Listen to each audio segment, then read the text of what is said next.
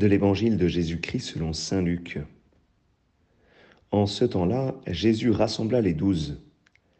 Il leur donna pouvoir et autorité sur tous les démons, et de même pour faire des guérisons. Il les envoya proclamer le règne de Dieu et guérir les malades. Il leur dit, Ne prenez rien pour la route, ni bâton, ni sac, ni pain, ni argent. N'ayez pas chacun une tunique de rechange. Quand vous serez reçus dans une maison, restez-y. C'est de là que vous repartirez. Et si les gens ne vous accueillent pas, sortez de la ville et secouez la poussière de vos pieds. Ce sera un témoignage contre eux. Ils partirent, et ils allaient de village en village, annonçant la bonne nouvelle et faisant partout des guérisons.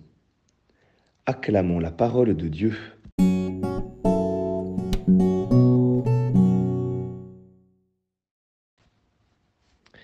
Bonjour à tous, j'espère que vous allez bien.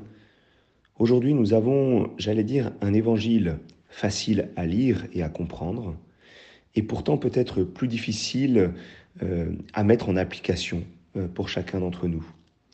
Eh bien parce que à travers cet évangile, c'est une invitation à suivre le Christ. Le Christ est lui-même celui qui a reçu pouvoir et autorité. C'est lui qui a reçu de la part de son Père du ciel une mission, il est l'envoyé. Il est l'envoyé sur terre pour proclamer le règne de Dieu.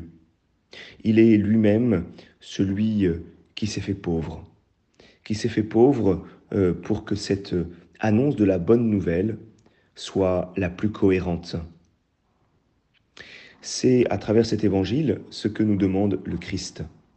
Le Christ envoie ses douze pour que ces douze deviennent des autres Christ, pour que les douze eh bien, prolongent sa mission, c'est ce que nous appelons la sequela Christi, la suite du Christ. Et pour cela, eh bien, j'allais dire, Jésus fait la même chose que son Père du ciel. Il donne aux douze, tout d'abord, le don du pouvoir et de l'autorité. Ensuite, il les envoie. Et enfin, il leur donne des recommandations. Alors, euh, tout d'abord, ce don, comment nous-mêmes, par notre baptême, à la suite des douze, eh bien, comment nous recevons le don euh, eh bien, du pouvoir et de l'autorité sur tous les démons, et de même pour faire des guérisons. Oui, euh, le Seigneur euh, nous arme, le Seigneur nous prépare à la mission avec ses dons. Et c'est pour cela que nous devons avoir confiance. Il, il nous part de, de son pouvoir et de son autorité et nous devons les recevoir euh, avec, euh, avec confiance, car le Seigneur ne nous abandonne pas quand il nous envoie en mission. Et nous avons, nous recevons ces capacités par notre baptême. Nous recevons pouvoir et autorité euh, sur, sur les démons et de même pour faire des guérisons. Oui, peut-être que cela nous paraît étonnant et pourtant nous devons chercher comment nous, nous recevons ces dons et comment nous en, j'allais dire, nous en tirons profit, comment nous les exerçons. Comment aujourd'hui, eh bien, nous exerçons ce pouvoir et cette autorité sur les démons et euh, sur notre capacité à faire des guérisons par notre prière, par nos intercessions, par notre sollicitude envers les, malades. Ensuite, Jésus euh, envoie. Il envoie euh, avec cette espèce de, couple, ce couple proclamation-guérison. Il envoie pour proclamer et pour guérir.